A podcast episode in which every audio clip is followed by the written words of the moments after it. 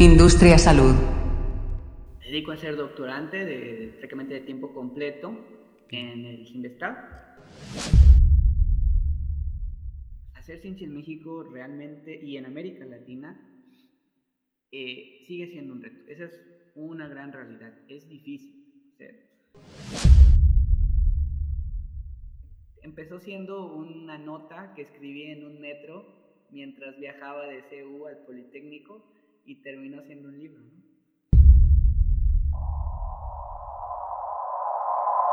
Industria Salud. Hola, ¿qué tal? Sean bienvenidos a este primer episodio de nuestra segunda temporada de Industria Salud. El día de hoy, para arrancar con esta segunda temporada, nos acompaña un invitado muy especial. Él es Edgar López López.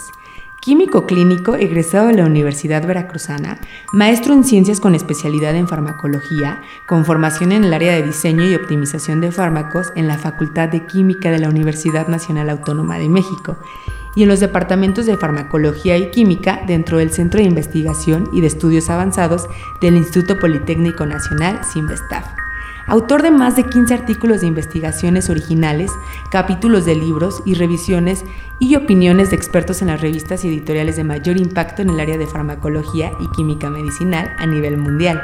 Ha sido ponente en congresos nacionales e internacionales, además de haber sido ponente y organizador de múltiples talleres de difusión científica a nivel nacional e internacional. Finalmente, es revisor de la revista Molecular Diversity y Structural Chemistry y autor del libro Cómo publicar mi primer artículo científico, Guía del Científico Novato. Actualmente se desempeña como doctorante de tiempo completo en el Departamento de Farmacología en Simvestav y su investigación se centra en diseño computacional y la evaluación biológica de moléculas anticancerígenas, además de ser un apasionado de la divulgación científica. Sin más, los dejo en esta interesante plática con Hugo y Edgar. Industria Salud. Adelante Edgar, ¿cómo te encuentras? Dime si hay algo que haya omitido de tu impresionante perfil. No, hombre, muchas gracias Hugo, este, muchas gracias por la invitación, a quienes nos están escuchando, muchas gracias. Y bueno, con ese tema bastante importante que es este, la educación del, del joven científico, cómo nos vamos a ir este, como nosotros jóvenes nos vamos adaptando un poco a las nuevas necesidades de los gobiernos, ya sabes, y este, con las nuevas políticas que van saliendo, etcétera, etcétera.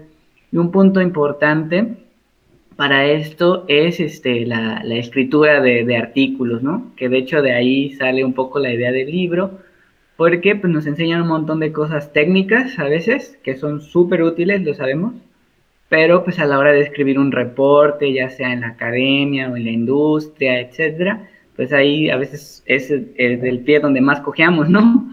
Entonces, este, un poco la idea de, este libro, de, mi trabajo de, divulgación, que va un poco más allá hacia los, hacia los jóvenes, sobre todo, ¿no? Que intentamos este, romper esta barrera.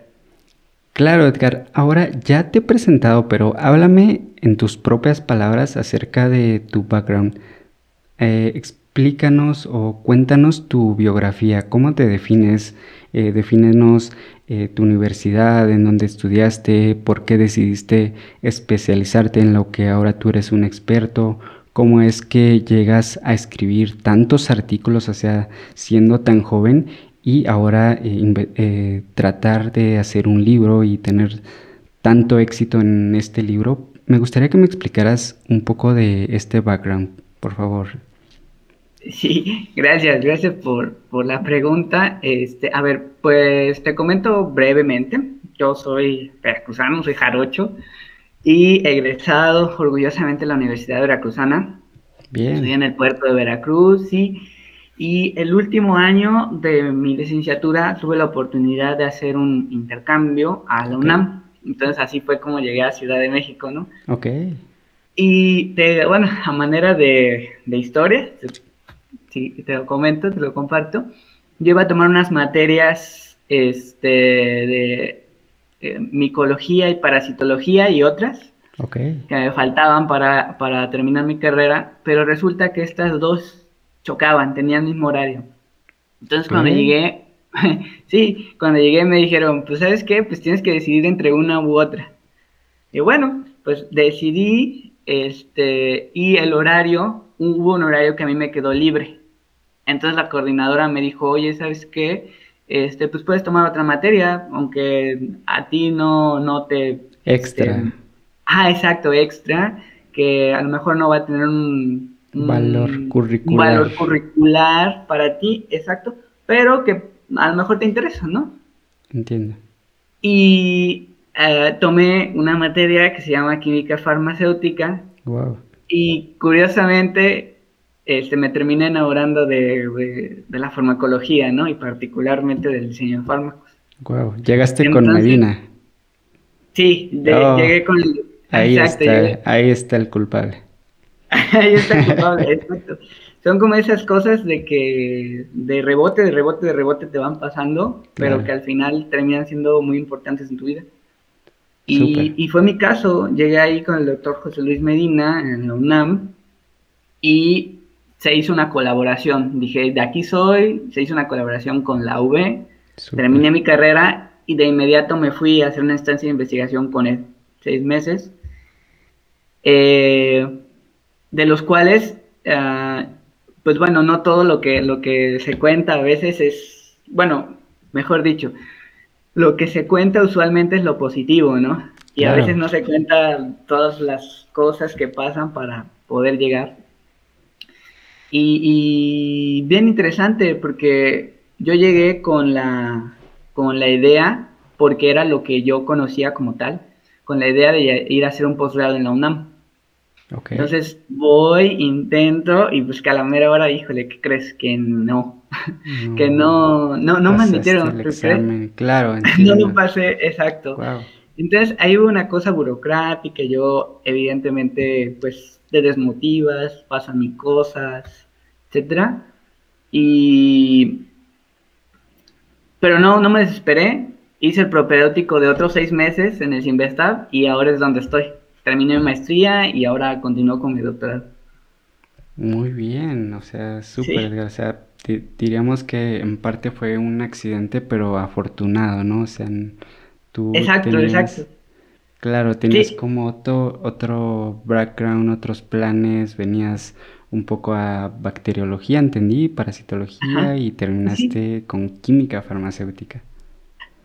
Sí, totalmente diferente, ¿no? Di- Distópico, pero pues te digo, o sea, finalmente mi licenciatura como tal no vemos cosas de fármacos, Ok, entonces llegué a aprender a farm- eh, farmacología prácticamente a la UNAM y al CINVESTAB, y ahí me quedé, y ahí sigo, ¿no? Y ahí voy a seguir ya, ojalá, y por el resto de mi vida. claro, o sea, venir de un background química clínica, digo, te eh, pongo en contraste un poco mi formación. En realidad, mi carrera es química farmacéutica, pero tiene el detalle de que la asignatura de química farmacéutica es una optativa. En realidad es, es algo paradójico, ¿no? Tú Exacto, pensarías sí. que todos, debe- todos los químicos farmacéuticos deben de tomar la asignatura de química, química farmacéutica, pero no, yo también tuve la oportunidad de y, y la fortuna de conocer a, a Medina y es un gran mentor, un gran profesional que yo admiro bastante, pero Sí. en realidad el grupo era muy pequeño, si ah, quizá éramos 10 a 15 alumnos, la verdad es Ah, que es, eh, es, es algo que a mí me parecía un talento como profesor, en verdad, un poco despreciado, pero wow, admirables clases, o sea, es, es lo de lo mejor que he tenido en la carrera. Y bueno, yo creo que tú habrás podido comprobarlo y pues por algo, ¿no? Ese amor a, a la química farmacéutica y bueno, a lo que te has desarrollado. Sí, de hecho, este, como tal, yo no tenía habilidades en la síntesis, lo mío era evaluaciones biológicas, Claro, pero yo no tenía nada de idea de síntesis. Entonces, eh, pues ahora que me comentas que tú llevaste la asignatura, yo no sabía, pero este, entenderás que hay una, hay un laboratorio, ¿no? Claro, Y entonces para mí fue un caos, como te imaginas, ¿no? Y yo le, le estaba con una química que se llama Maru, no sé si la llegaste a conocer. Ah, de momento no recuerdo, puede, puede ser que sí, pero de Bueno, estaba con, con, con Maru, con otros profesores ahí en la asignatura y eh, yo me, yo a manera de chiste les decía, pues es que a mí no, nada me está saliendo, pero soy el que más estoy aprendiendo, ¿no? Porque yo no sé, yo no sé nada de esto. Y al final, bueno, al final pues cada quien logró sintetizar dos compuestos y yo ahí a grandes penas uno. Y este, pero bueno, se, se logró.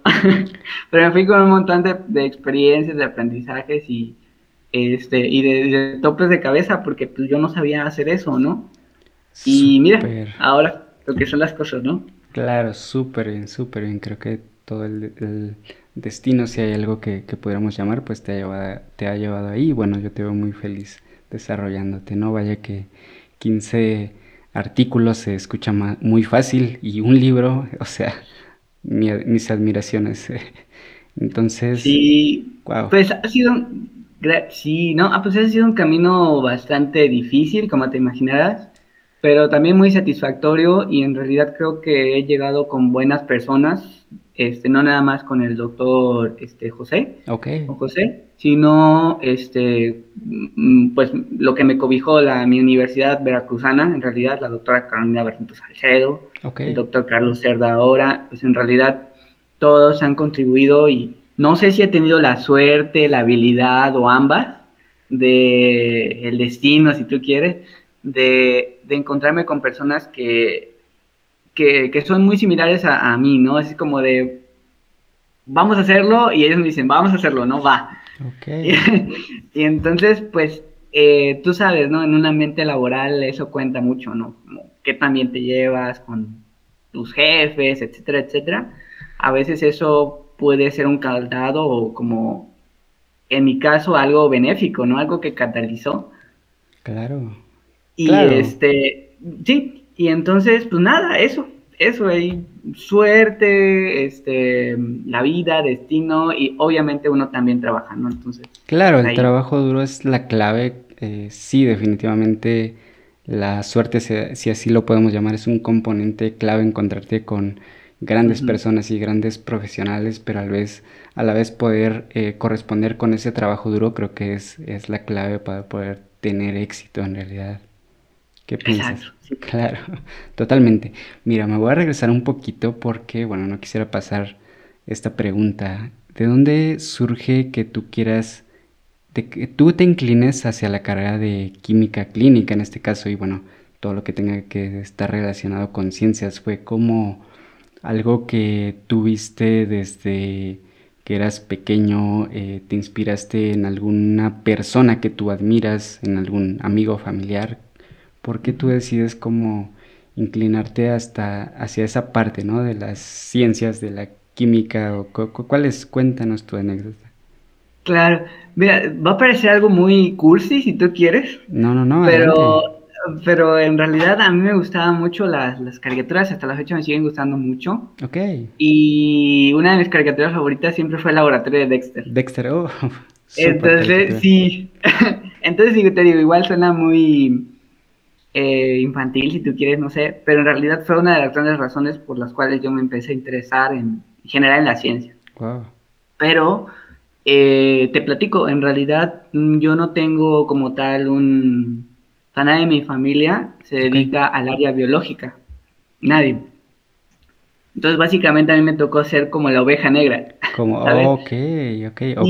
Por ejemplo, tu, tu, no sé, alguien que tú pudieras comparar, ¿no? Eh, quizá hermanos, primos, o sea, ¿cómo era como la línea? Vámonos por abogados, vámonos por contadores, administradores. ellos eran, mis, padres se dedican al área pedagógica. Ah, ok. Y en, ajá, y en realidad, este, sí, son, son profesores. Ok. Y, este, mi hermana también decidió seguir por esa línea y en realidad yo vengo de una familia eh, realmente humilde, este, prácticamente sin, sin, estudios, y mis tíos ya lograron incorporarse, por ejemplo, también a la docencia. Entonces, básicamente toda mi familia se dedica, digámoslo así, a la docencia. Eh, y bueno, en algún momento yo decidí cambiar. Fui a, a la preparatoria donde tuve la suerte de entrar a una escuela técnica, una preparatoria pública, técnica. Y ahí como que yo empecé a ver qué es lo que me gustaba. Entré a la especialidad de laboratorio químico y ya hacíamos ahí como cosillas, ¿no? Análisis de suelos y de aguas y esto. Y hubo, eh, había como una vinculación entre la preparatoria y diferentes instituciones donde uno podía hacer sus prácticas. Entonces yo decidí irme a un hospital, al área clínica, y ahí fue donde, donde, donde conocí lo que me gustaba, ¿no? Okay. Ahí dije, ahí dije, no, wow, pues a mí me gusta trabajar con personas, me gusta hablar con ellas, me gusta diagnosticarlas, me gusta la química, entonces dije, bueno, creo que es una buena carrera pero ya te estoy diciendo al final de la prepa, ¿no? O sea, realmente nunca, siempre como que quería muchas cosas, nunca me decidí. Eh, y bueno, terminé decidiéndome por química clínica y no me arrepiento, realmente me gusta mucho mi carrera base. Y de alguna manera la sigo ejerciendo, ¿no? La complemento ahora con los fármacos, pero en realidad sigo, sigo siendo clínico, digámoslo así.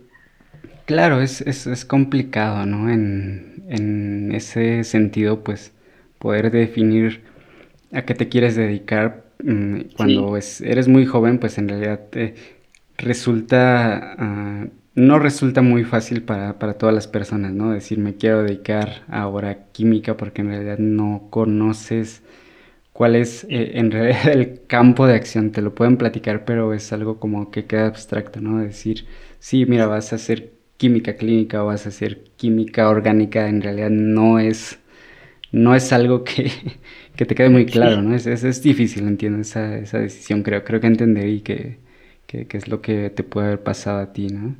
Sí, claro, definitivamente. Y de hecho, sigue, me sigue pasando, ¿no? Ahora que, si de por sí la química ya era algo abstracto, ahora hablar de ciencia, así como, no, pues voy a hacerme un posgrado y voy a dedicarme a la investigación. Ya te imaginarás cómo son las pláticas de Navidad, ¿no? sí, sí, sí, wow, no, pues sí, sí, sí, totalmente, totalmente te, entiendo, eh, tío. creo, creo entenderte porque tenemos como ese mismo eh, formación, ¿no? Cuando tienes ese, ese background, pues sí, es un poco eh, difícil definirte, ¿no? Sobre todo cuando, como tú comentas, ¿no? tienes un background que tus papás, pues, digo, venimos de abajo, ¿no? No es como que tengas el, privilegio de tener eh, una, línea recta, ¿no? En la cual, pues, bueno, ya tus papás se dedicaron a, la ciencia y tus, mm, tus, digamos, tus referencias se dedicaron siempre a la investigación y demás. Creo que es difícil entrar, pero bueno, creo que es cuando más motivación tienes, ¿no? De decir, bueno, va a ser como, no va a ser la oveja negra, al contrario, creo que tengo una responsabilidad de poder eh, sobresalir y enseñarles que, bueno, aquí no, aquí, aquí no hacemos pues algo que esté tan alejado, ¿no? Entonces, bueno, wow, felicidades. Totalmente. Bueno, mira, vamos a la, a la siguiente eh, pregunta y bueno, está súper todo súper relacionado y, no quiero dejarlas de, de largo. ¿A qué te dedicas actualmente? ¿Cuál es tu, cuál es tu ocupación actual? O sea, aparte de, eres investigador, entiendo, pero me gustaría que me platicaras más a detalle como tu día a día. Claro, pues mire, yo como tal, este, me dedico a ser doctorante de prácticamente de tiempo completo en el Simvestab. Bien. Pero pues un día normal mío es, trato de levantarme temprano, eh, pues trato de organizar en la semana mis actividades, ir planeando por día a veces este, cada una de mis actividades. Entonces, por ejemplo, el lunes tengo que cumplir estas actividades personales, ¿no? Eh, ya sabes, porque una cosa es la ciencia y otra cosa es la vida personal. Y entonces, pues para mí sí es muy importante como vida personal y trato de cuidarla. Pero pues en el dilema de los horarios y el transporte, ya sabes, la Ciudad de México es súper caótica, entonces pues ahí se te va un montón de tiempo y pues me trato de organizar.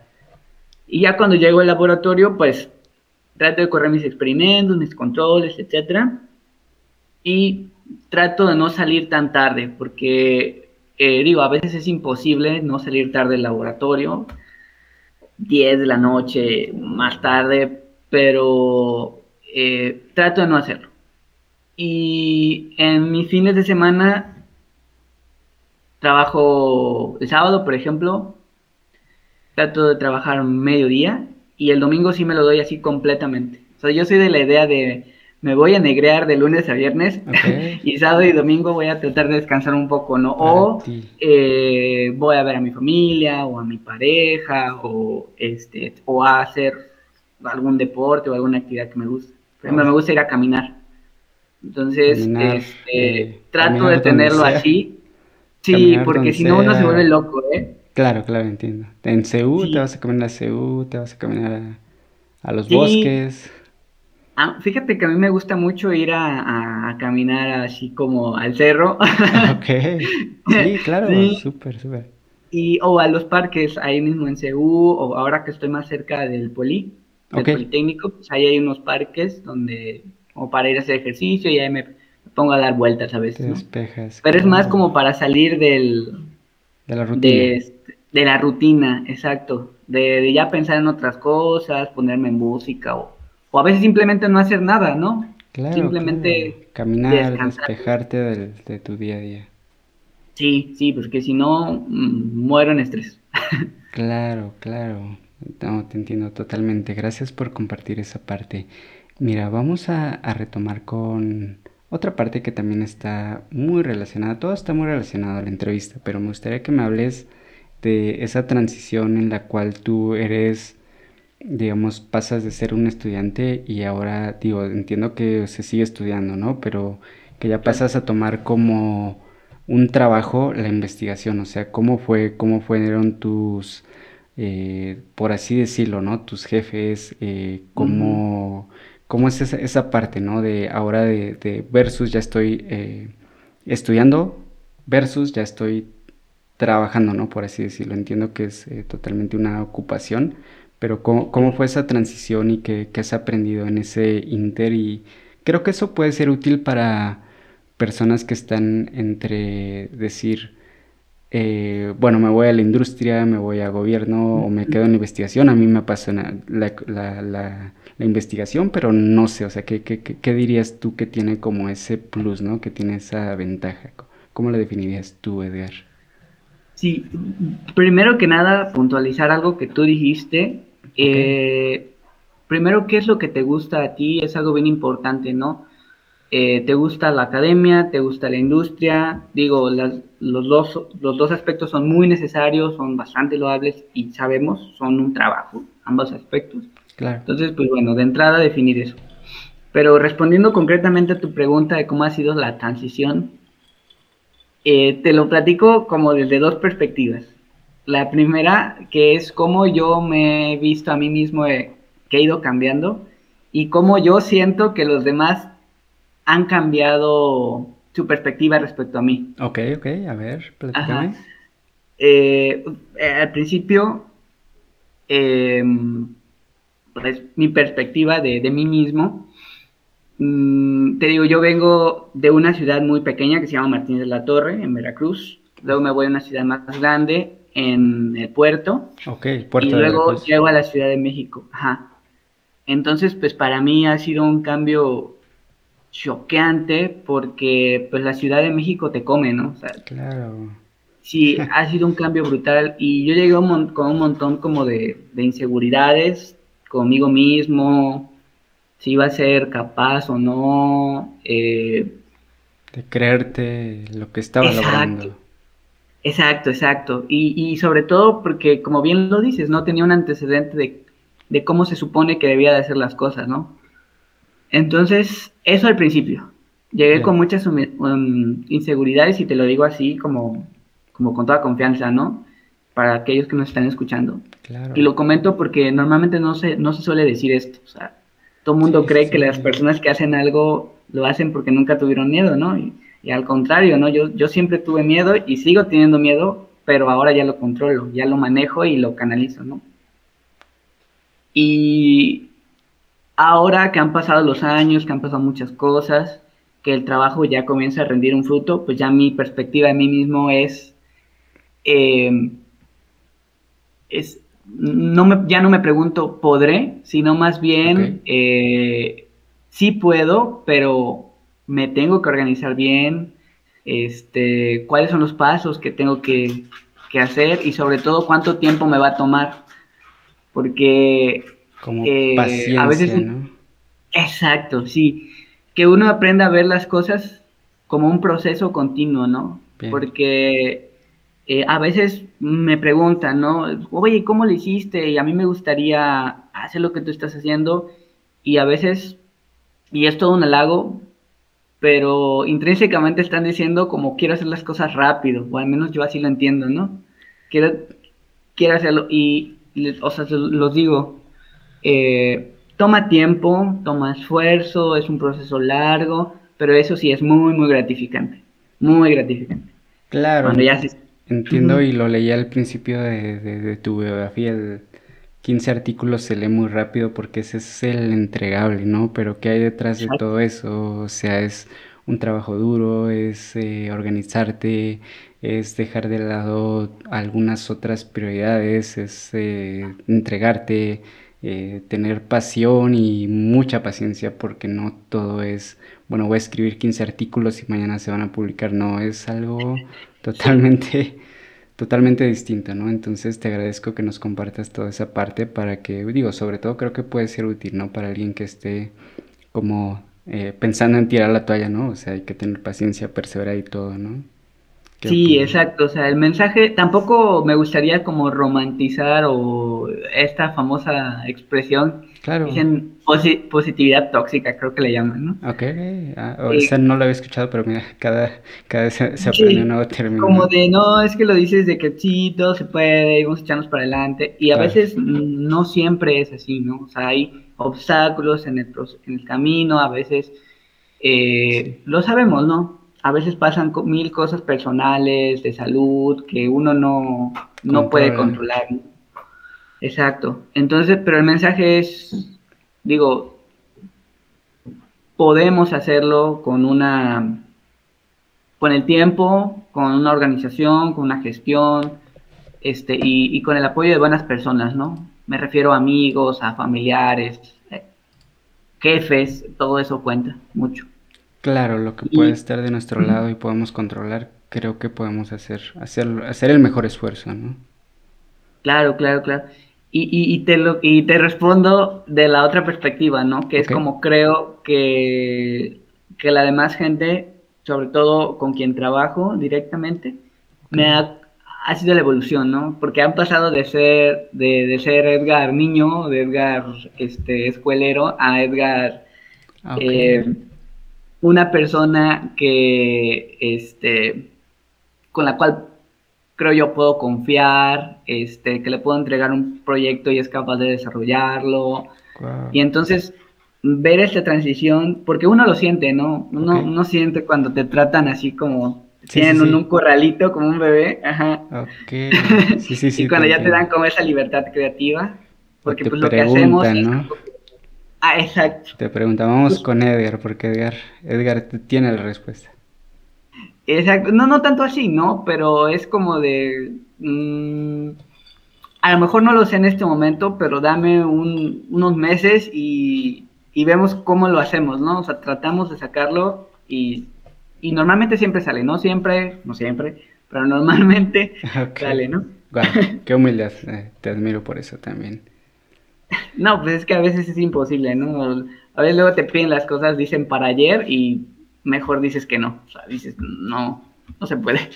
Guau, wow, súper, súper, Eder. Entonces, vamos a pasar un poquito la página. Me gustaría, totalmente desde tu opinión, ¿qué piensas tú que puede ser el futuro de la investigación científica, tanto a nivel nacional como a lo que tú puedas eh, a nivel internacional.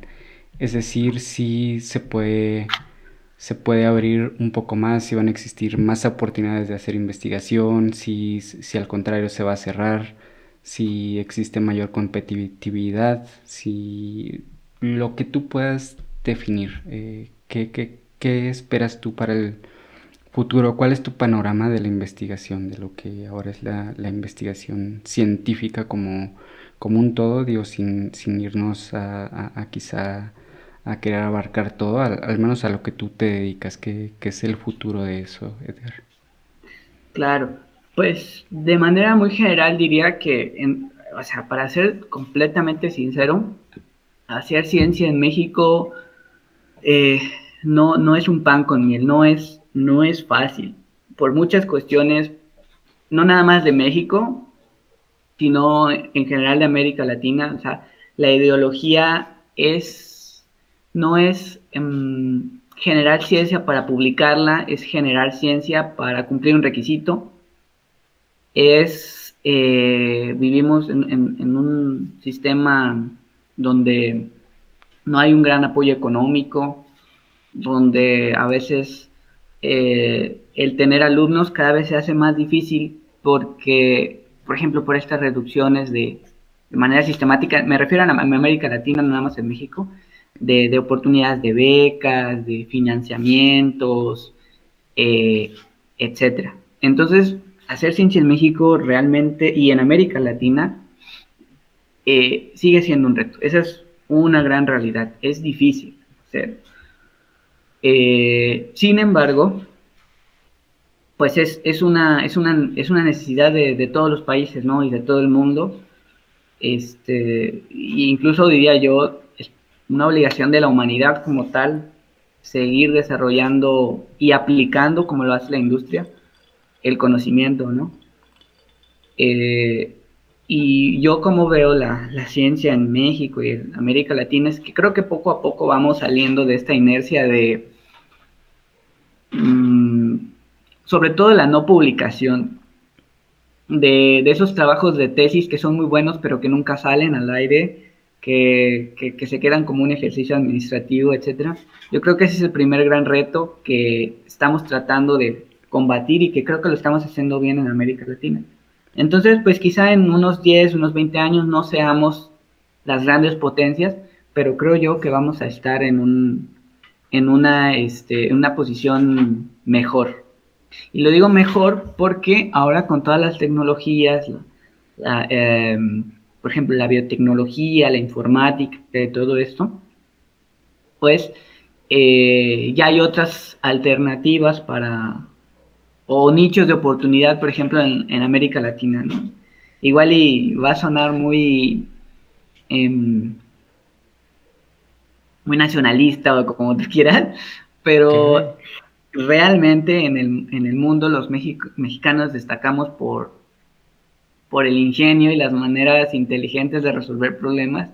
Y yo lo veo con mis colegas, ¿no? O sea, que, generan ciencia en México, que eh, estudian una maestría, un doctorado y, que luego salen a, otras partes del mundo a hacer su ciencia y, y es ciencia de primer mundo, ¿no? Entonces, este... Qué orgullo, Sí, exacto, exacto, exacto. Pero eh, pues hay que también dejar un poco para México, ¿no? Este, al menos a mí, mi sueño, uno de mis grandes sueños es quedarme acá en México, desarrollar un poco más la ciencia, inspirar a otros jóvenes, etcétera, ¿no? También es una labor, creo yo, loable, bastante loable. Wow, sí, me impresionó este tema que tú comentas, es casi una obligación, ¿no? No podemos simplemente quedarnos en decir, bueno, ya estudié, no voy a investigar, o sea, sí es algo que se debe hacer, o sea, ¿por qué no hacer la investigación? O sea, más allá de esa competitividad eh, económica o tecnológica, creo que sí tenemos esa responsabilidad, ¿no? Como profesionales de la salud, en cualquier ramo que te desenvuelvas, pues hacer esa investigación y hacer publicaciones que puedan tener ese rigor científico, pues para poder aportar algo de devolver algo de ese eh, progreso que, bueno, no, nos, nos funda o nos, ¿cómo se dice? No, no nos eh, da dinero, ¿no? La sociedad y pues hay, que devolver algo, ¿no? De, ese, de esa... No sé, es como el reto. Mm, creo que ese es como el sentido, ¿no? Lo quieres explicar. De hecho, este, concuerdo perfectamente contigo porque eh, una cosa es, por ejemplo, generar el conocimiento que normalmente se genera en la academia, y otra cosa es aplicarlo, que normalmente se hace en la industria, ¿no? Y luego es comunicarlo, lo que tú comentas, y de hecho este, este podcast es un ejemplo de, de, esto, o sea, de cómo la gente de otros oficios, de otras profesiones, eh, o los mismos jóvenes, cómo se, cómo se enteran qué se está haciendo en México, ¿no? Claro. Y, y eso es súper importante porque a lo mejor tú le vas a decir a un eh, a alguien que se carga de legislar de cuánto, cuánto dinero le toca a la ciencia en el próximo año y, y a lo mejor ni siquiera están enterados que estamos desarrollando una vacuna para eh, COVID-19 en México, ¿no? A lo mejor no saben que este, ya está en fases avanzadas, a lo mejor no sabe que de México salió la televisión, los anticonceptivos, etcétera, etcétera. Entonces, eh, ahora sí, ¿no? De México para el mundo. Y creo lo que tú haces es bien loable, o sea, está perfecto y es lo que creo yo más se necesita en México. Se necesita más gente interesada en, dar a conocer lo que estamos haciendo de este lado, la, academia y la industria, ¿no? Porque somos un, somos un gasto y así se ve, pero en realidad yo diría somos una inversión. Y la gente tiene que entenderlo. Sí, totalmente. Entonces, eh, sí, como tú lo comentas, es una responsabilidad porque, sí, bien, yo, yo podría decir, bueno, no, no tendría que hacer esto, pero pues la verdad a mí me apasiona totalmente estos temas, entonces, si nadie lo está haciendo ahorita, o sea, digo, ¿por qué no yo empiezo? Quizá va a venir detrás de mí 20 personas que puedan hacerlo 100 veces mejor que yo, porque yo no nací para entrevistar gente, pero bueno, vamos a poner eh, esa primera piedrita, ¿no? Anímense, eh, creo que también es una, una parte que, que, falta desarrollar de este lado de la ciencia. El, el, el, sí somos súper buenos en la técnica, pero bueno, en, en, otras cuestiones de poder transmitir o comunicar, creo que nos está faltando algo. Entonces ahí es donde digo, yo entro. Eh, vamos con Edgar, por ejemplo, que, que, que vamos a poder, poder difundir un poco más esto y sí, al final creo que es esa, esa labor totalmente de poder difundir la ciencia y no solo hacerla y quedarlo para nosotros. Ahorita vamos a ir un poquito más al, detalle y creo que por ahí va el, el, fin ¿no? del libro, la finalidad de tu libro, pero bueno, no, no, no me quiero adelantar porque bueno, estamos dejando la, la, mejor parte para el final y bueno, les dimos un pequeño adelanto. Eh, ya, nos has, ya nos has también vaya, vaya la redundancia, adelantado un poco, ¿no? De, de qué haces como en tu, en tu tiempo libre, pero sí me gustaría que ahondes un poco más en, en qué es Edgar cuando no está haciendo ciencia. Eh, ¿A qué dedicas ese tiempo libre? Eh, más, más allá de, de, todo lo que está, digamos, en tu dedicación y tu pasión, si tienes eh, digo ya más eh, indicado, ¿no? Que tienes tu pareja, tienes tu novia, tienes... Me gustaría saber si, si te gustan, cuáles son tus hobbies, si haces deportes, pasas el tiempo con amigos, con tu familia, mascotas. cuéntame todo eso, a ver. Sí, sí, no, y es que es bien, bien interesante, es una parte esencial, ¿no? Y de la vida en general, ¿no? Claro. esta parte humana que nosotros tenemos, que no nada más somos ciencia y ya. No somos robots, también somos humanos, ¿no? Bueno, somos humanos, mejor dicho. no está como pelea, ¿no? No, hay un, no hay algo cuando diga aquí tú te tienes que dedicar a esto, o sea, es, es, es, es, parte complementaria y creo que hasta lo digo complementaria en el, en el sentido de decir, hace una sinergia, no puedes dejar de un lado a la otra, no, no puedes romper. Exacto, es una sinergia, como tal tú lo dijiste. Y mira, Edgar, Edgar fuera de los laboratorios es, yo soy jarocho, yo este, me encanta bailar, este, la fiesta, ir acá con los amigos, tomar una cerveza, ¿sabes? Ah, este, yo ese tipo de cosas las disfruto muchísimo y las vivo como no tienes una idea, porque como te comenté, o sea, ahorita estoy en mi fase donde sé que quizá tengo que invertir un poco más de tiempo en en una formación académica formal, digámoslo así, pero mis tiempos libres, te los digo, o sea, son eh, santificados casi, casi, ¿no? Fines de semana religiosamente, este, me los doy para mí, te digo, me voy por una cervecita, una chelita ahí, tranquilo, ver una película, no hacer absolutamente nada, eh, eh, agarrar algo, hay por ahí un videojuego, etcétera. Entonces, trato de ir variando las actividades, trato de hacer un poco también de ejercicio. Y no creas que tanto, no, no, así no me, no me corro un maratón. Yo creo que corro 15 minutos y ya estoy jadeando, pero y más en Ciudad de México. pero, sí. pero trato de, de- hacer algo, ¿no? Hacer una actividad física. De no también ser sedentario, no ser sedentario, ¿no? O sea... No ser mantienes- sí, no, no sean sedentarios, coman menos pan.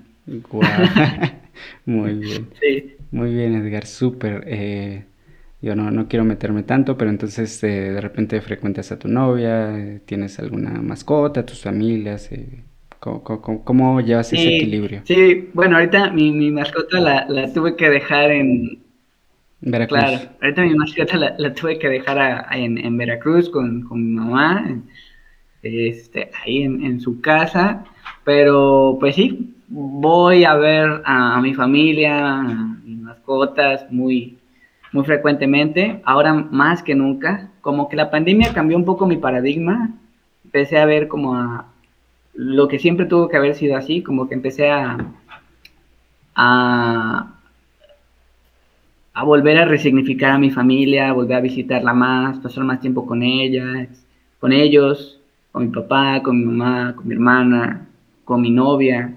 Entonces, este, pues sí, o sea, ese es, ese es Edgar en, su- en sus tiempos libres, ¿no? Eh, fuera del laboratorio, pues trata de visitar a, su familia en, en Veracruz, ahora trato de hacerlo más seguido, como que la, la pandemia ha cambiado un poco mi paradigma, como que me hizo volver a ver lo que, lo que, lo que siempre tuve que ver, que es pues la importancia de, ¿no? Entonces, ahora más seguido trato de irlas visitar, eh, a mi mamá, a mi papá, a mi hermana y, y a, mi, a mi novia, ¿no?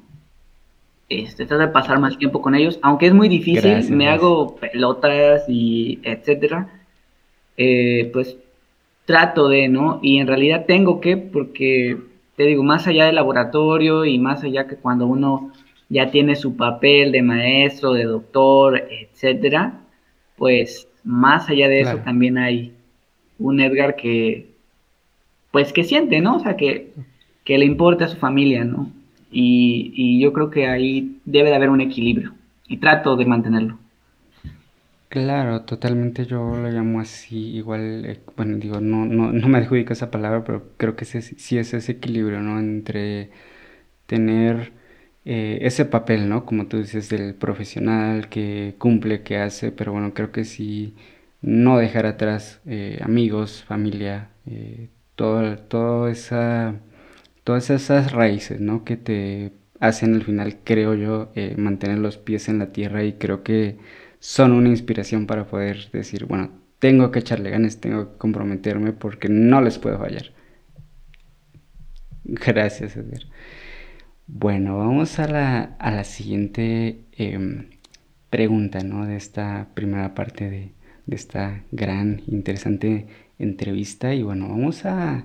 Me gustaría preguntarte, ¿qué proyectos tienes, ¿no? Tú como profesional o como persona, tanto a corto, mediano y a largo plazo, ¿cómo te ves tú en esos escenarios, ¿no? También puede sonar como mucha cliché, pero igual no es como de pensarla mucho, ¿no? ¿Cómo tú te ves a corto, mediano y largo plazo? ¿Qué te gustaría? ¿Qué te gustaría hacer así, en términos muy generales? Claro, no hombre, pues es una pregunta, una pregunta bien difícil de responder, ¿no? Claro, lo sé. Pero, sí, pero a ver, te comento. En realidad, a mí em, tengo un- trato de tener una meta clara, ¿no? Pero no estoy cerrado a, a llegar a un objetivo de una sola forma, ¿no? Bien, Trato de mantener como una perspectiva amplia, sé hacia dónde me gustaría llegar, que en mi caso es ser un investigador nacional, a lo mejor llegar al Sistema Nacional de Investigadores. Esa es como la meta profesional, eh, bueno, no final, ¿no? Porque es un, es un, es un camino después de eso, pero me sentiría cómodo cuando ya llegue ahí, ¿no? ok.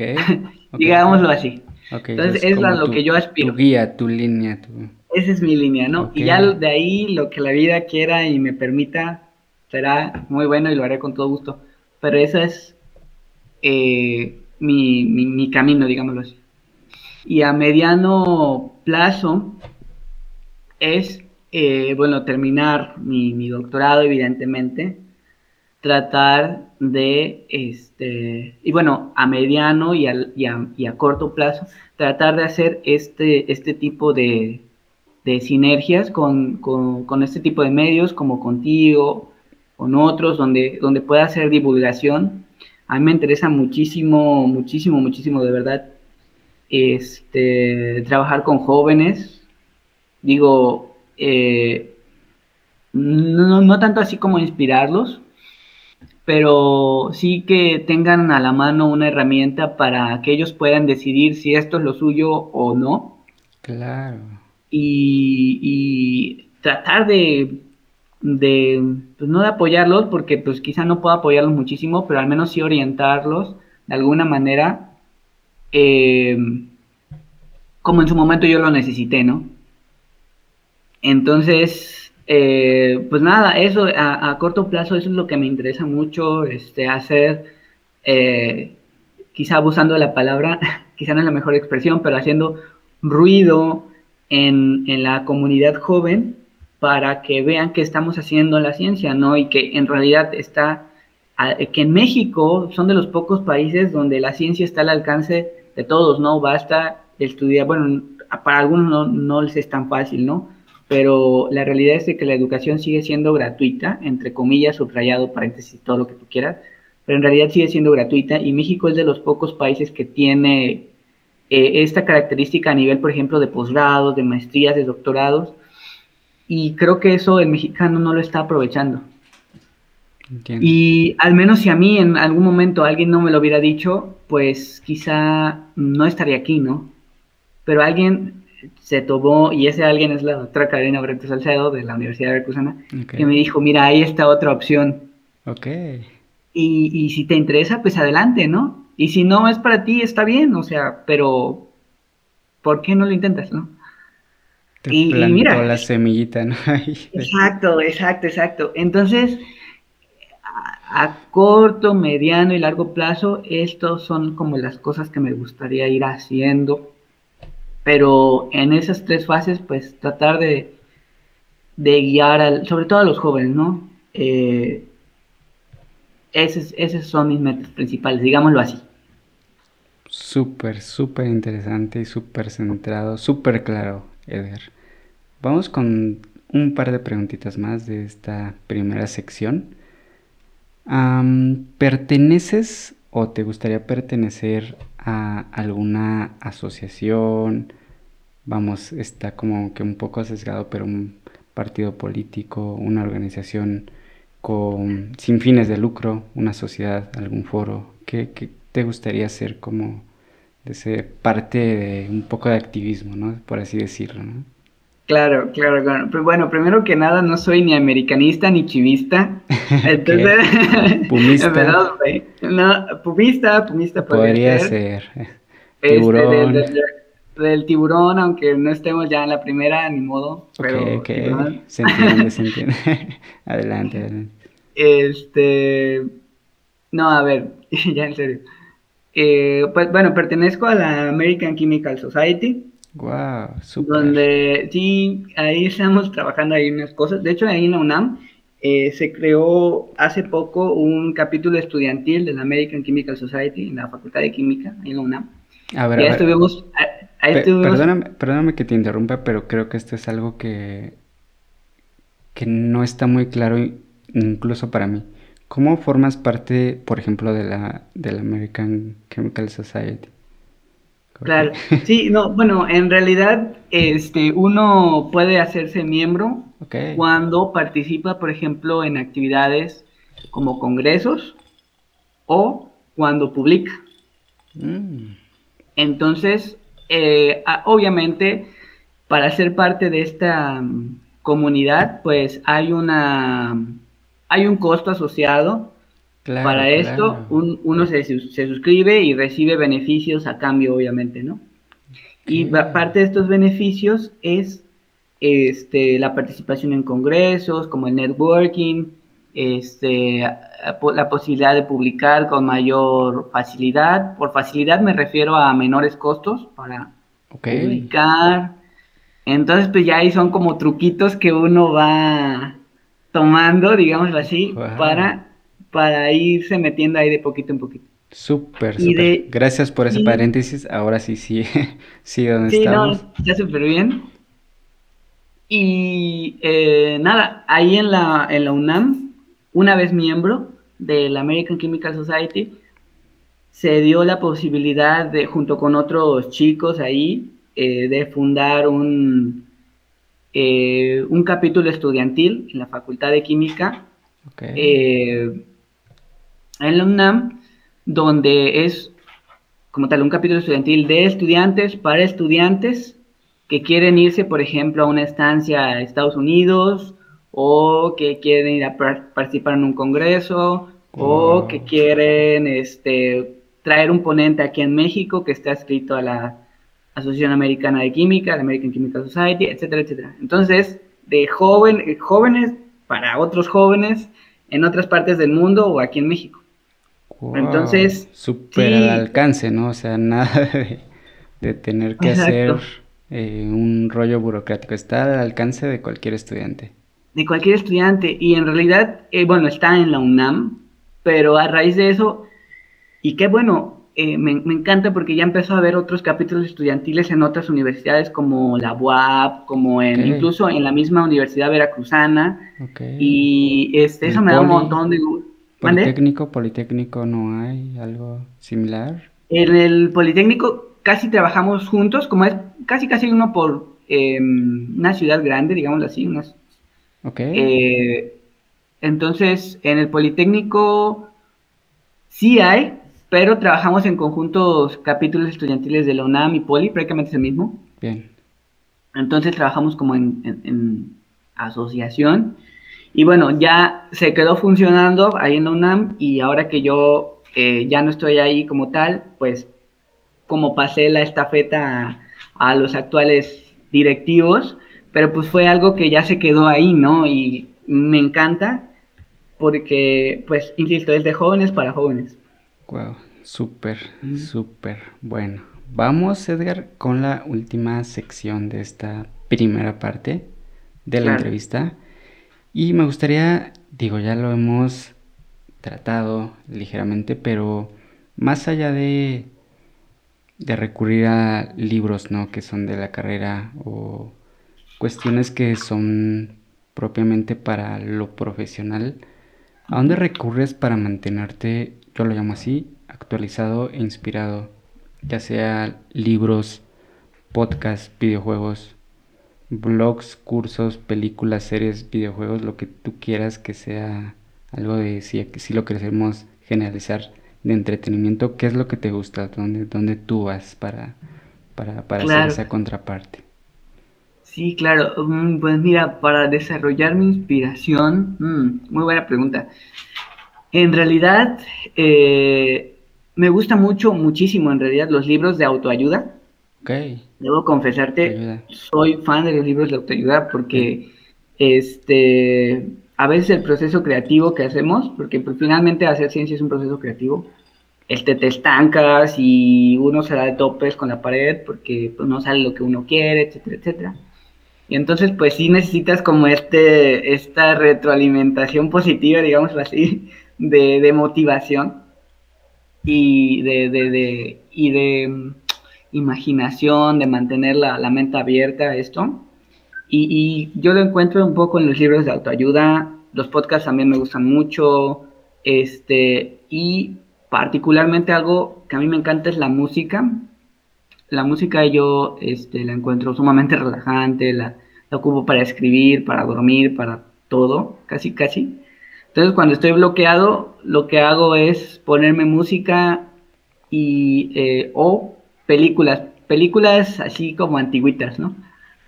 Me gustan mucho las películas antiguas y eh, pues eso, básicamente eso hago así como para mantenerme motivado, inspirado, ¿no?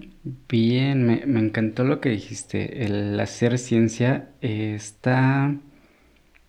Tú lo consideras como algo creativo, está totalmente, digamos, generalizado como que la creatividad es solo para los que hacen arte, para los que pintan, para los que componen, pero yo tampoco lo veo así, o sea, creo que en el día a día, pues las personas, y por eso lo llamo inspiración, ¿no? ¿Cómo, cómo te inspiras? O sea, sea resolver un problema científico, sea hacer una creación, una obra, lo que tú quieras llamar, creo que sí necesita esa inspiración, esa creatividad, como tú lo has llamado, no es eh, tan ajeno, ¿no? Entonces creo que sí hace falta el, como tú dices, el, poder recurrir eh, a la música, a, algo que te pueda despejar de, o que te pueda inspirar, ¿no? Precisamente. Entonces, wow, eh, no lo pude haber yo definido mejor.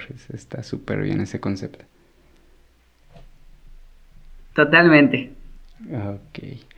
Bueno, pues gracias por, por compartirnos toda esta parte primera de la entrevista y ahora sí vamos totalmente a algo que me ha interesado mucho de tu perfil y es el libro. Totalmente yo no he leído el libro porque bueno, no he tenido acceso a él. Sé que está en Amazon, sé que lo puedes comprar eh, físicamente y, en digital.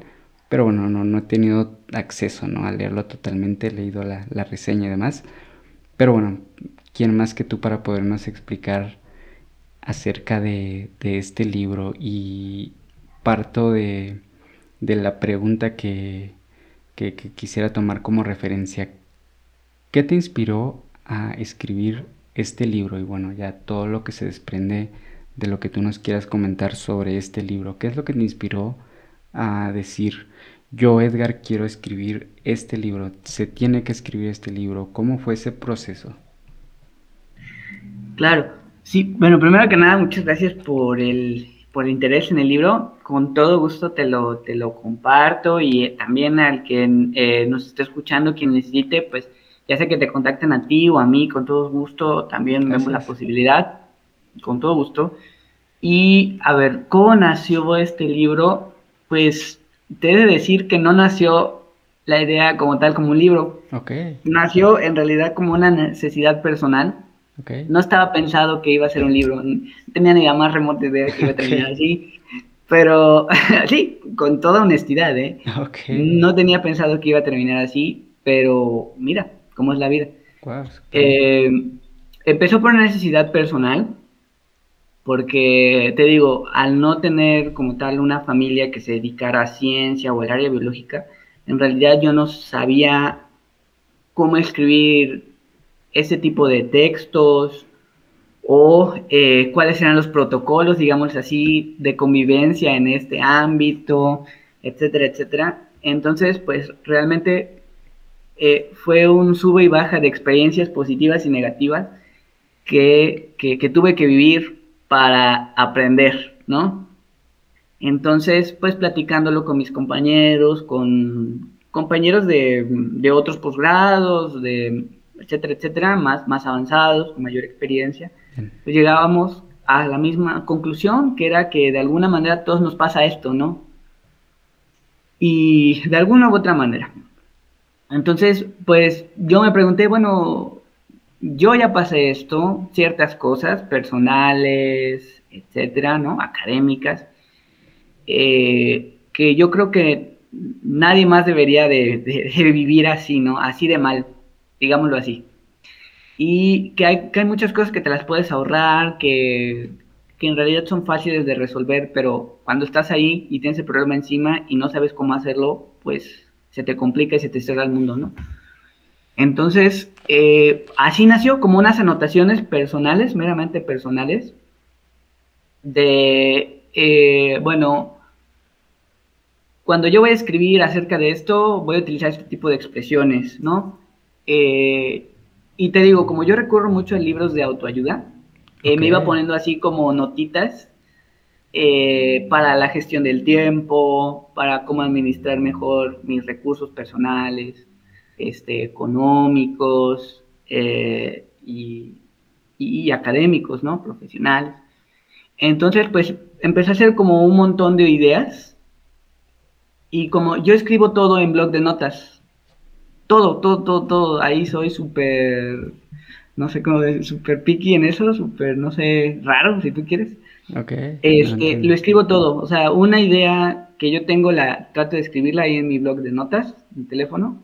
Ahí voy en el metro y, ah, creo que podría hacer esto y pum, escribo, ¿no? Y ya después, unas ideas son sumamente malas y otras no son tan malas y otras son buenas, la minoría. Pero así iba escribiendo las, las ideas, eh, las experiencias. Y cuando me di cuenta ya tenía como varias carpetas de diferentes experiencias clasificadas, ¿no? Así como de carpetas, eh, tips para, exacto, tips carpetas de blogs de notas. Ah, exacto, tal cual. Y tips para escribir, tips para hacer una figura, tips para este eh, presentarte con un nuevo potencial colaborador o algo así, no sé, yo qué sé. Entonces, eh, ya tenía suficiente material y, lo empecé a redactar. Ok. Y lo empecé a redactar porque escribir es algo que también me gusta hacer y era un método ahí, si tú quieres, terapéutico, como para ir sacando lo que yo traía, ¿no? y terminó siendo un material bueno, que, en algún punto yo dije, bueno, ya hay algo aquí, ¿no? Ya hay algo interesante. Pero, pero como tú dijiste, ya es bueno, o sea, se lo platicaste a alguien, alguien. Lo empecé a pelotear con, otros compañeros. Ok. Y, y, me dijeron, sí, tal cual, o sea, lo que tú escribes aquí me pasó, ¿no? Y oye, o gracias por el consejo.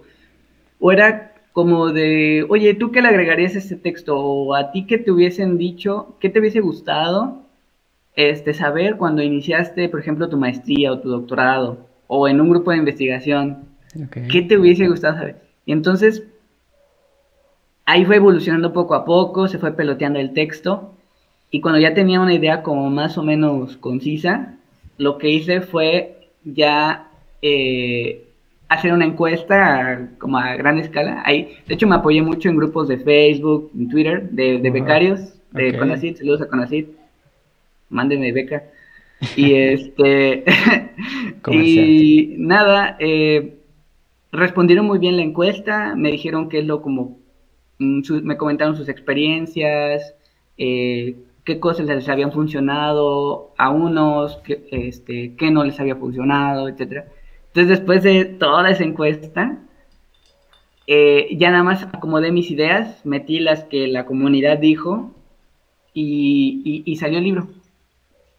Entonces se escribió, se mandó a editar y luego me encontré con personas bien agradables eh, que, me ayudaron a editar, a el estilo, porque pues yo estoy acostumbrado a escribir un estilo como técnico, ¿no? Pero no nada de literario, absolutamente soy una papa enterrada en eso, ¿no?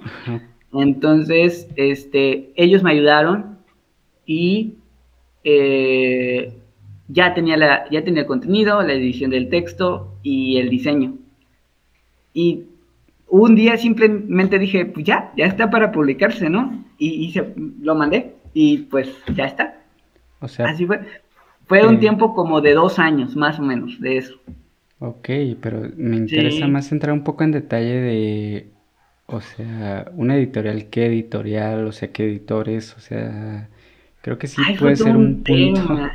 Sí, sí, sí, precisamente creo que puede ser como un tema para todos, ¿no? El decir, bueno, yo el día tengo una idea, quiero publicar mi libro de podcast de industria salud, pero ¿cómo hago, no? O sea, que yo soy, yo, yo tengo mis artículos, tengo todo, pero ¿qué, a quién me acerco? O sea, yo digo, soy súper bueno redactando, no, obviamente no lo soy, entonces ¿a quién recurro?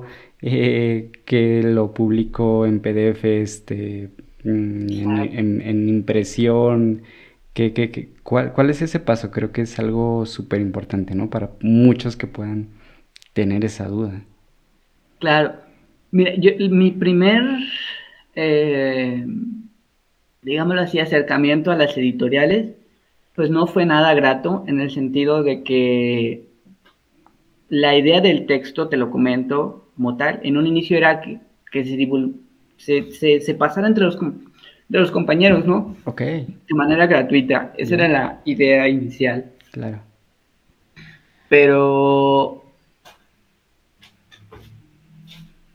Pero bueno, llegamos a la editorial y obviamente pues yo sabía que iba a tener un costo asociado, pero yo llegaba a un punto, una encrucijada como de mi carrera académica, donde yo tenía que empezar a, a hacer un montón de actividades y yo ya realmente yo ya no tenía tiempo, ya estaba, pues si tú quieres, cansado, este, gastado, como tú quieres decirlo, y ese proyecto quedó en realidad como un segundo término, pero sí quería sacarlo.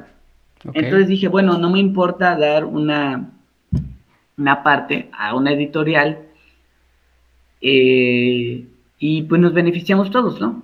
Claro. Entonces voy a, la a las editoriales, a varias, y los costos eran extremadamente altos. Wow. Eran estúpidamente altos, con todo respeto del que me estaba escuchando.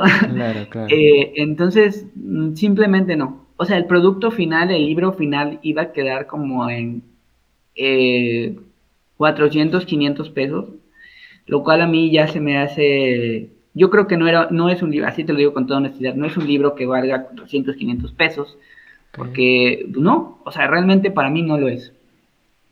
Y yo no quería esto porque a mí me interesaba que llegara a, la mayor cantidad de, de, chicos posibles, de chicos y chicas posibles. Ese era mi interés.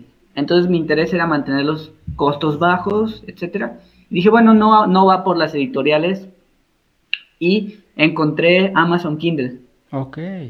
Y entonces Amazon Kindle pues sí me, me, dio un montón de posibilidades, este, me dio la plataforma para hacer la edición en digital y eh, el libro inicialmente estaba pensado, salió, la primera versión es en digital, en Amazon Kindle, y se me hizo un, un precio súper razonable, este, digo, no es por ser comercial, comercial, pero cuesta 99 pesos. Entonces digo, bueno, creo que es, es accesible, es un libro accesible, ahí está en la red para el que le interese y, porque yo también me encontraba con este dilema de que ya el texto estaba limitado a mi red de contactos. Entonces ya necesitaba como una plataforma más grande donde el que quisiera verlo, pues ahí está, ¿no? Y ahí está, y descárguenlo y listo. Entonces, pues eso. Y empezó a tener un montón de, bueno, no un montón, ¿no? pero empecé a tener descargas, compras y eh, y pues de repente me contactan de Amazon y que me dicen, ah, porque me decía, no, es que sabes qué, para tu región no, no vamos a mandar, este, no hay impresión, no hay versiones impresas, porque no sé qué, y el costo asociado de envío. Y dije, bueno, no me importa, porque el chiste es que sea barato, punto, ¿no? Ese es, ese es el objetivo. Y que esté al alcance de todos. Entonces dije, no, no me importa, lo publico en digital. Publico en digital, se empieza a vender y luego Amazon me llama y me dice, oye, ¿sabes qué? Que siempre sí, ya vimos que... sí, que siempre sí, lo queremos hacer en impresión. Exacto, tal cual, tal cual. Oye, ¿sabes qué? Y si te interesa, mira, de una vez este, se hace pelea, que no sé qué, la chingada. Y eh, en una cuestión de tres días ya estaba la versión impresa. Súper rápido. A ver, solo para no dejar, ah, para no dejarme a mí sobre todo con, o sea, aprox cuántas copias tenías al momento, o sea, al momento en, el que se inició la impresión. Claro, vendidas, sí, sí, a, una prox. Bueno, en impresas yo no tenía nada, o sea, es que ahí en la, en ese editorial, eh, de hecho, esa también fue mi decisión, la, decisión de por qué elegirla. Ok como te comentaba, yo ya no tenía como tiempo para distribuir y hacer la publicidad, etcétera. Entonces, lo que pasó ahí fue que le, le cedí parte de los derechos a este editorial, mínimos en realidad, y ellos se encargaron de hacer como la publicidad y eh, cuando tú le pides una, una versión impresa, eh, en e, ellos en automático este, la, imprimen y te la mandan, porque pues ya tienen toda la maquinaria, toda la logística, ¿no? Para enviar a domicilio. Entonces, lo compras, lo imprimen ellos, este, creo que su impresora está en, en Estados Unidos, entonces imprimen allá, te cortan, cortan y confeccionan el libro, te lo envían por paquetería y te llega hasta tu casa. Entonces, ya es algo, ¿estás de acuerdo? Que te ahorra un montón de tiempo. Ok, sí. Y, eh, y te digo, esa fue, la, esa fue la decisión de, de por qué hacerlo así. Y por alguna razón, bueno, digo, lo entiendo, pero muchos también buscaban el libro físico. Entonces dije, bueno, pues si les interesa, aunque salga un poco más caro, un poquito más caro, digo, está bien, porque ahí está la otra versión, ¿no? O sea, no hay, no hay pretexto, están las dos versiones. Y ese era mi objetivo, ese era mi target. Y, y, y pues nada, o sea, realmente estoy muy feliz porque empezó siendo una nota que escribí en un metro mientras viajaba de CU al Politécnico y terminó siendo un libro, ¿no? Wow, wow. Pero entonces, y mi duda, y esa sí es duda existencial, ¿no tienes una métrica de cuántos libros has vendido digital o físicos? ¿Alguna idea? ¿Quieres compartir? Sí, ahí en la plataforma este, te dice, okay. te clasifica como por categorías. El libro está en la categoría de académico y enseñanza, o de educación y de enseñanza, algo así.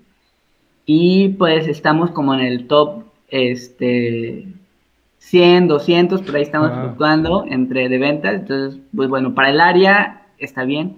Tenemos por ahí como de ciento y cachito hasta donde me quedé de ventas. Digo, no es mucho, pero yo estoy completamente feliz con los resultados, muy, muy satisfecho realmente.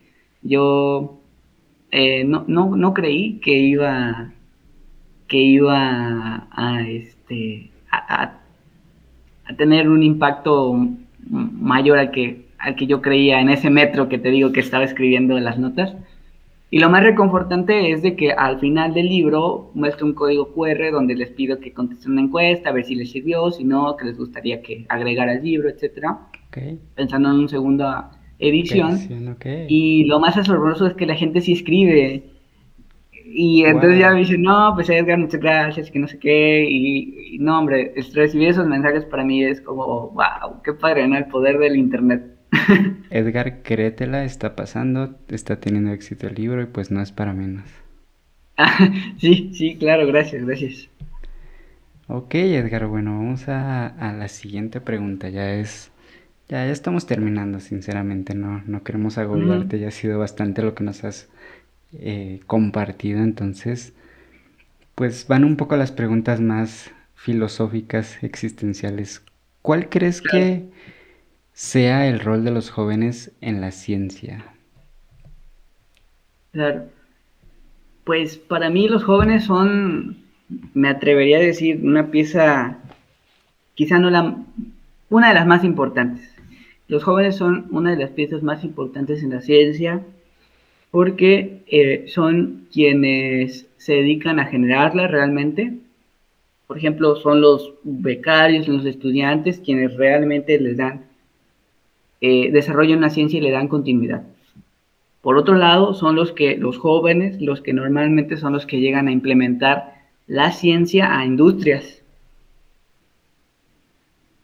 Por otro lado, te digo, son quienes eh, tienen la función esta que estamos haciendo hoy, que es de alguna manera compartirle a la sociedad lo que estamos haciendo, que ya comentamos que eso es súper importante.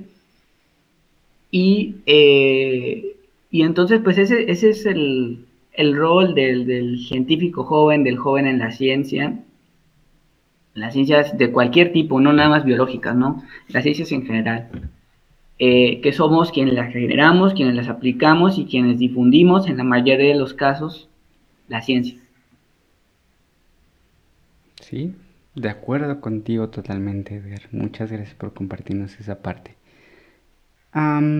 sé que, digo, es, es, algo parte del proyecto. El proyecto es llamado Industria Salud.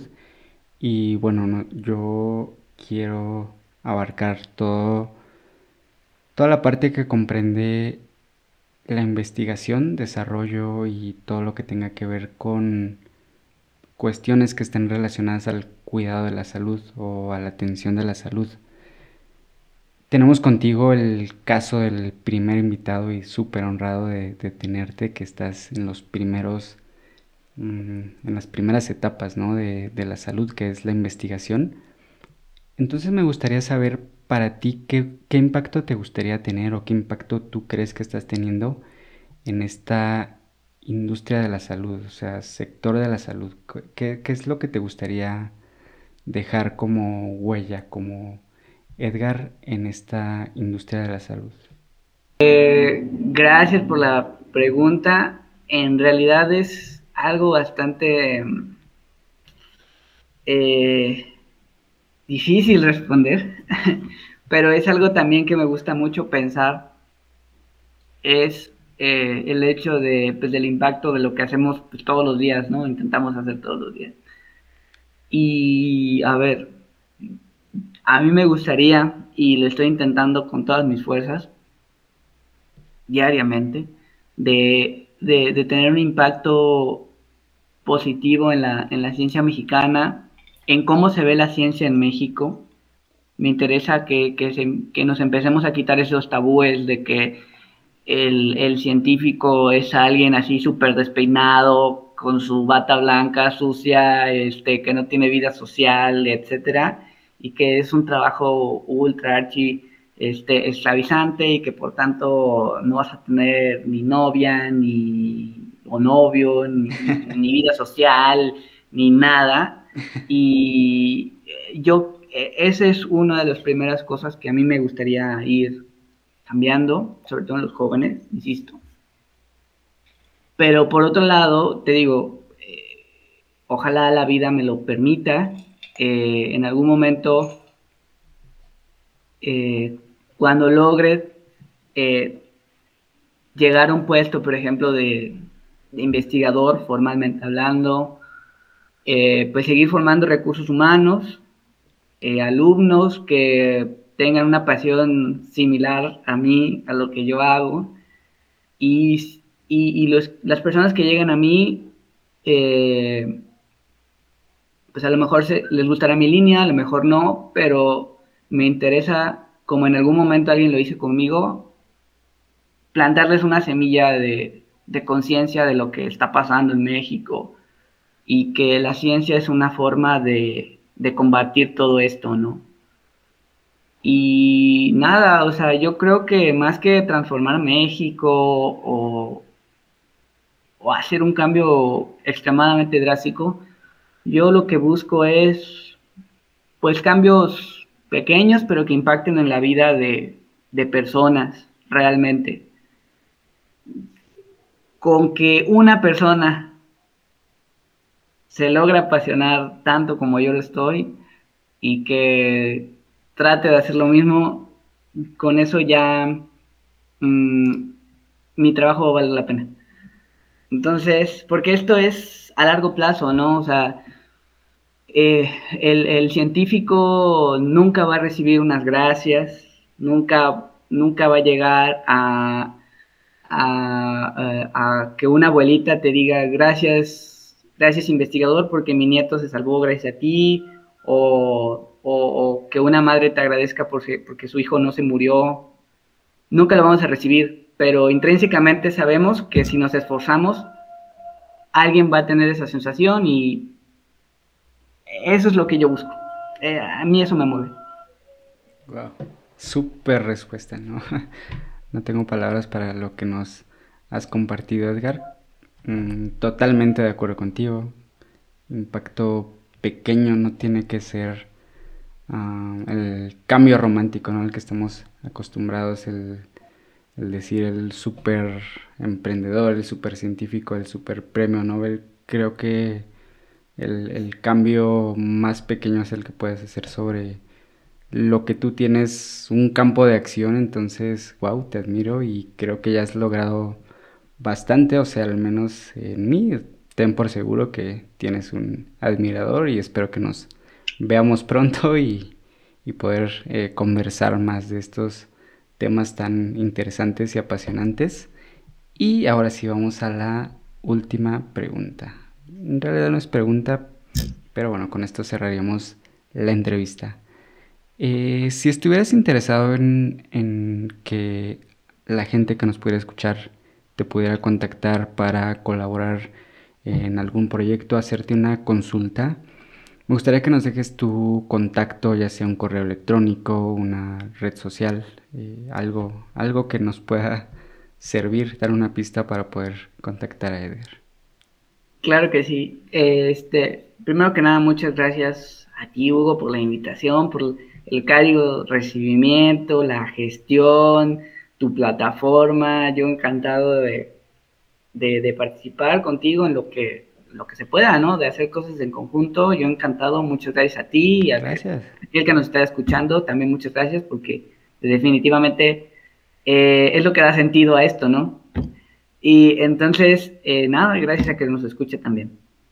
Eh, bueno, mis redes sociales es mi correo institucional, elopez.lopez.mx y en Facebook, Twitter y en Instagram me encuentran como Edgar López-López. Y pues ahí están mis redes. Este, yo bienvenida a cualquier colaboración, plática, duda, este, sugerencia, queja, regaño, lo que sea. ahí están mis redes y con todo gusto las recibo. Ok, Edgar. Muchísimas gracias. ¿Algo que quieras agregar? Pues bueno, nada, muchas gracias este, a, a, todos. Yo encantado de estar aquí y pues simplemente decir que, que, la ciencia es un proceso largo, es un proceso continuo, pero es algo bien gratificante, es algo que si realmente lo disfrutas te, te hace feliz a diario y nada, si alguien se quiere animar a hacer ciencia, pues muchas felicidades y les deseo todo lo mejor. Saludos a todos. Muchas gracias, Edgar. Excelente cierre. Industria Salud.